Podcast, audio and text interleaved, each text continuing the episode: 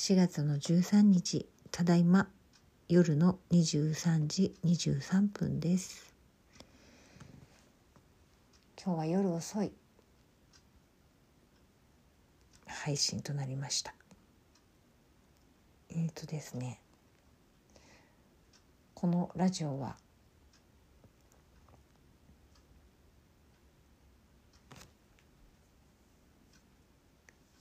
私の生活を心地よくてより幸せ幸せな方に変えていく。セルフムーブメントの記録です。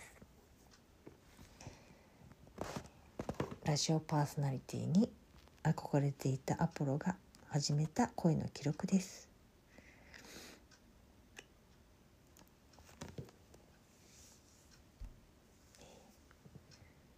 えっとこの間小学校に行ってきました。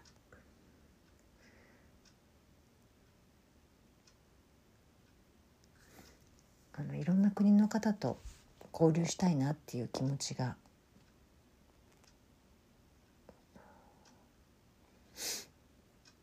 あの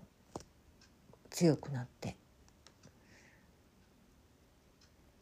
でちょっといろいろ調べてたらあの NPO で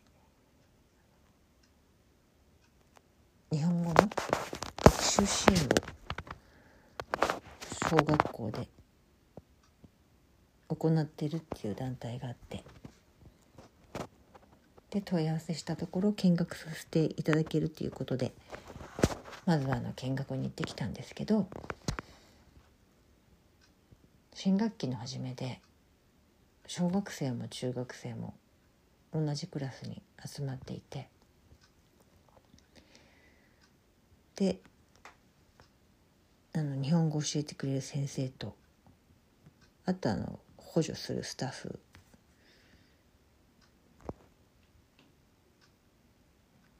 が来てたんですけどほぼほぼこうマンツーマンな感じで。でいろんな国の人が来てましたね。あのいろんな国からみんな来てる子どもたちが集まっていてまあ本当にベトナムやらモンゴルモンゴルとかあの、はい、いろんな国の方が一つの教室に集まっていました。小学生もね中学生もね。いや本当にあれですよね。あのまあでも本当に児童さんによってあのカタカナを書ける児童さんとかもう全くわからない。本当に来たばっかりっていう児童さんとか。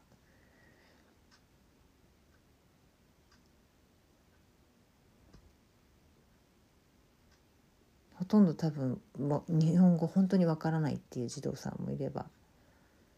ゆっくり話せばなんとかどっかを聞き取れるっていう児童さんもいらっしゃったり。でもそういう状態であのそう午前中はあの日本語の学習クラスで日本語を学ぶんですけど午後は自分の学校に帰っていって過ごすんですよね。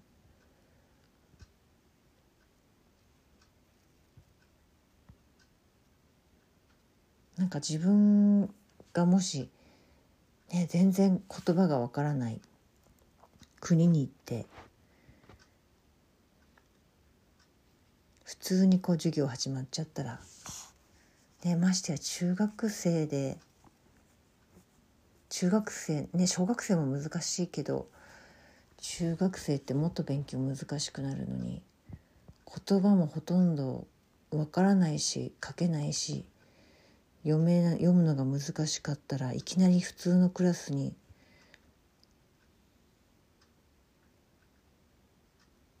入ってみんなと同じ授業を同じペースで進んでいくってすごい高度なことというか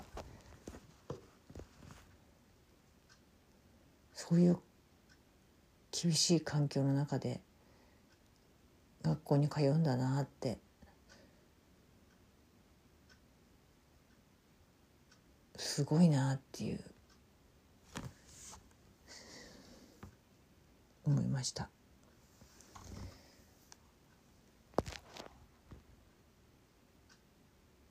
うん、でなんかこういろいろモヤモヤしたことがちょっとあってあの一個はねあのボックスティッシュを 一人一箱持ってくるっていうのがあって教室に入ってきた時にまず連絡帳を出してあと教科書を机に入れてでボックスティッシュあ初日なんでねボックスティッシュに自分の名前を書くっていう流れだったんですけどボックスティッシュ必要かなって思いました。多分あのねどうなんだろう。私も他の国のことそんなに知らないけど日本よく海外の方にからのなんかこう前に YouTube かなんかで見てた時にこんなにティッシュボックスティッシュ使うのって日本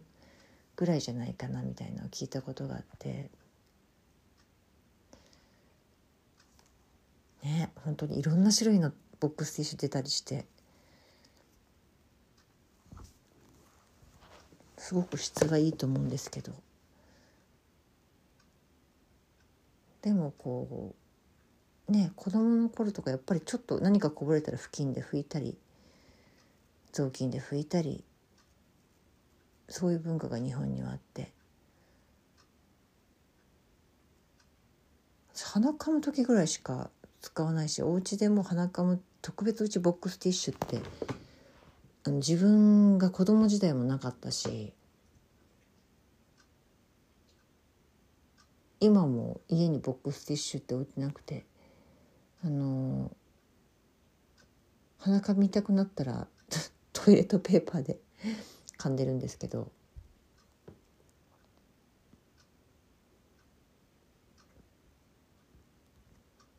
なんかこうそんな子供のうちから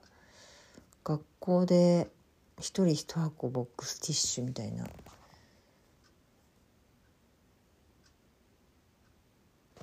うんなんかか 環境のこととか考えてもねあれってなんか結構バージンパルプで作ってたりするし。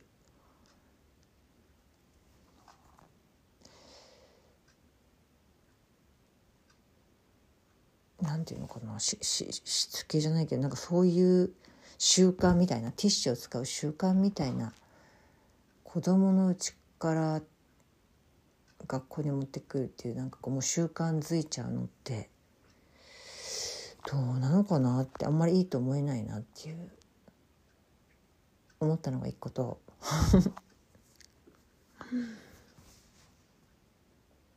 うんそうそれって必要って思っちゃったのが一個とすごい気になったのがそのボックスティッシュに油性ペンで名前を書くんですけど油性ペンを忘れちゃった子がいてでもそれもこうなんかこうその生徒さんにあの油性ペンで書いてねって。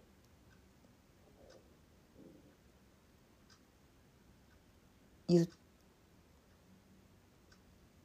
てっていうかもう言いながらなんかもうその子の筆箱にその児童さんのに許可もなく書いてねみたいな感じでこうその子の筆箱を開けて中身を探って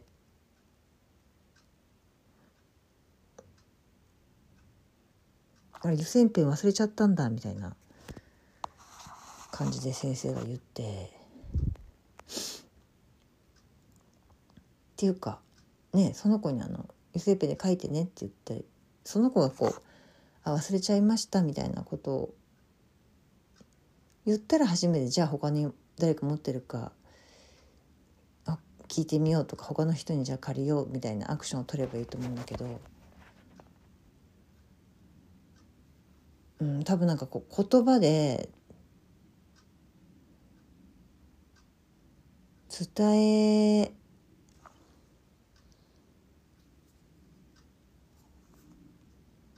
るのがなんか先生も急いでたのかなんかまずは言葉で伝えるコミュニケーションで伝えるってことを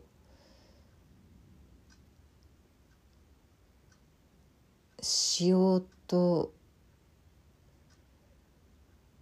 せず全部そのコミュニケーション、うん、なんかこう伝え終わってから伝えてその子のリアクションを見ててかその子とやっぱり対話してじゃあ持ってなかったら借りる。持ってたら書くっていう。アクションに移っていけばいいのになんかそのコミュニケーションがされてな今まあ先生がしかもその子の許可も得ずその子のペンケースをまさぐってペンがないのを確認してでしかもその他の先生はそのまま他の子に「ねねあ油性ペン貸してもらえる?」って言いもせず他のあ隣の机に座ってた子の筆箱にその子に許可も得ず筆箱をまた無断で開けて無断で油性ペンを取り出してそう持ってない子に渡したんですよね。これこれで書いてって。で言い終わった後に貸した後にそのペンの持ち主の子に「忘れちゃったから貸してあげてね」って伝えていて。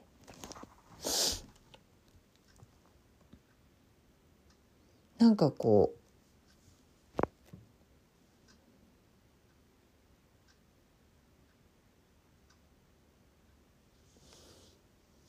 すごくモヤモヤしちゃったんですよね。なんかこうあの人のものねやっぱ借りる時に黙って人の荷物に手入れないじゃないですか。やっぱり一言借りる前に言わなきゃいけないし黙って開けるって失礼だしなんか先生言葉だけ言ってその子が自分でそのペンの持ち主の子が自分で筆箱から開けて出して先生に渡すとか。なんかこう日本語の学習支援？だけど言葉だけを伝えるんじゃなくてやっぱりあの日本ならではのマナーとかしきたりとか日本で学校生活がとか日本での生活がスムーズにあのその子たちが快適にできるように支援していくのがあの学習支援する方の立場の仕事だと役目だって思うんだけど思うんですけどコミュニケーションがなされていなくてなんかこう授業が始まってからとかっていうんじゃなくて授業中もそうだけど授業中以外でも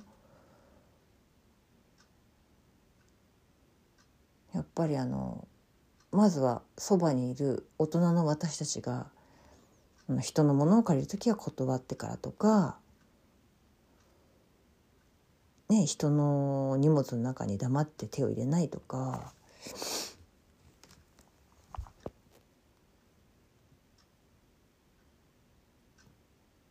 なんかこう見本となるべき行動というかねしないと伝わらないんじゃないかなって思いました。っていうか本当そもそもなんか失礼な話だなって私自分のもし荷物の中にいきなり黙って手入れられたらすごい嫌だしまあでも私すごくその当日は本当にもう研修生見学者っていう感じでもう教室の隅っこの方にいて後ろに見てるだけだったんですけど。不快でしたね。そりゃないよなって。でもね子供たちはもうなんかあっけに取れて見ている、まあ、たただただ言われるがままにされるがままにっていう感じで。やっぱり相手は言葉がわからないんだからもうちょっとこうゆっくり話してあげるとか相手の返答を待ってあげるとかそしてもし向こうが相手が分かっていなかいないようだったら分かるような伝え方をしてみるとか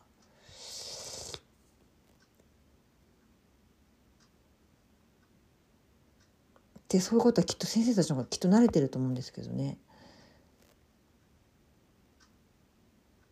うん、でもし仮にでもやっぱりもし伝わってないにしろでもやっぱり黙ってなんか、うん、黙って人のねその相手の黙って人の荷物に手を入れるっていうのは違うなって。失礼だよなってすごく思いました。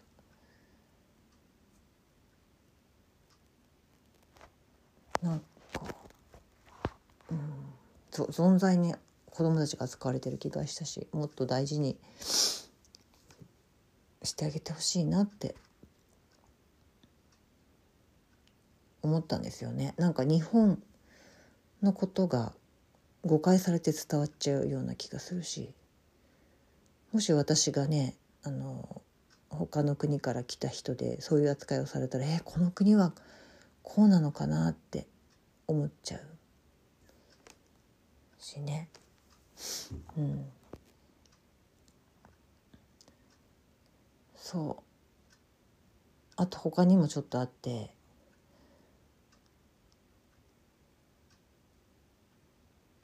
うん。あのやっぱり学校だからこう「はい姿勢を正しくしてください。起立礼」みたいな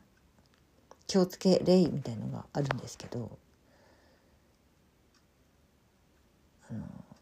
ねやっぱりあの気をつけとかなかなかまだ分かってなくてつい話を聞いてる最初に机の上に手が出たりあの膝の上なんですけど膝の上って指導されるんですけど、まあ、長いね話を先生の話を聞いてる間に机の上に手が出たりとかした時に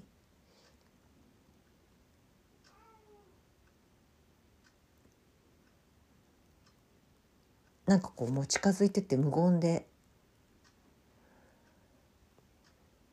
その手を膝の上に持ってこさせて気をつけさせるみたいな。なんか私はあまり好きじゃないなってやっぱり一言。教えてあげるとか一言なんかこう日本ではこういうふうに気をつけお話を聞く時はねみたいな。まあ、私はなんか別に膝の上じゃなくてもいいと思うんですけど、まあ、学校ではそういうふうにみんな教えてるんだ教えてるのかもしれないんですけどなんかこうやっぱりなんか何も断りもなくなんか児童さんの、ね、体に触れるっていうのがあんまり見てて心地よくなかったんですよね。やっぱ一言相手の相手に触れる時って私はなんか言葉かけてあげたいもし自分がなんか触れる時はかけたいなって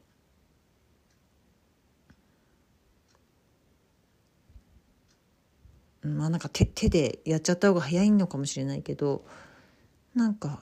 手はひ膝にし上に乗せようねとかってなんかすごくあの無言でやられるやってるのを見てるのをすごく乱暴に感じました。うん、どうなのかな？私が気にしすぎなのかな？なんかそんなことがあったのとあとあとは名前の呼び方ですね。あの小学校では「何々さん」って、まあ、普通クラスっていう言い方するんだとしたら児童さんのことを先生たちは呼んでるんですけどなんか特別支援学級？の児童さんを呼ぶ時とかその海外からいらした児童さんを呼ぶ時は呼び捨てっていう。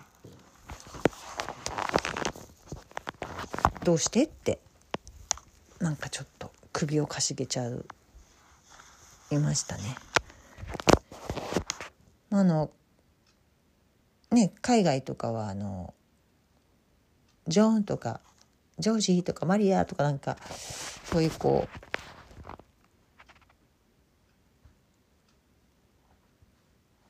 感じなんだろうでしょうけど、まあ、ここは日本で日本の学校生活でやっていくって前提でだったらみんな同じ3でいいんじゃないかなって思うし。そうそう。ましてやね特別あ支援学級の子とかって支援学級に通ってる児童さんに対しても、うん、同じ小学校なんだから他の児童さんと同じように3をつけてほしいなって思うし。なんかそういうの先生たち不思議に思わないのかなって。自分は不思議に思っちゃって。なんか嫌な感じがししたんですよね。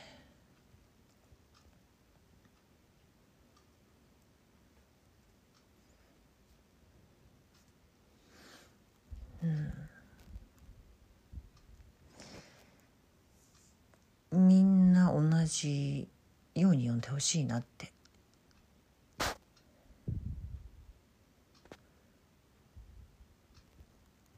思いました。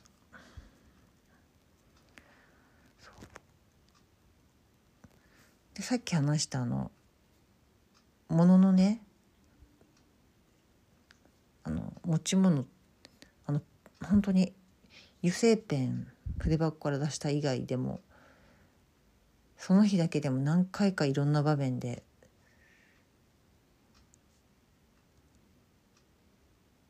そういうことがあったりあとなんか授業中に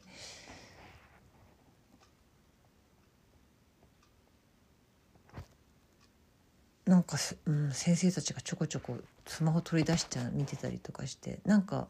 そういうのですごくクラスが落ち着かないなって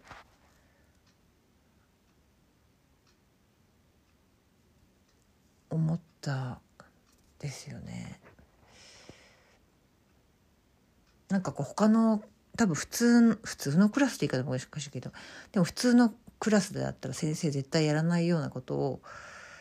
ここではなんかやっちゃうんだなみたいな。やっちゃうんだなっていうかやっていいのかなみたいな。うん。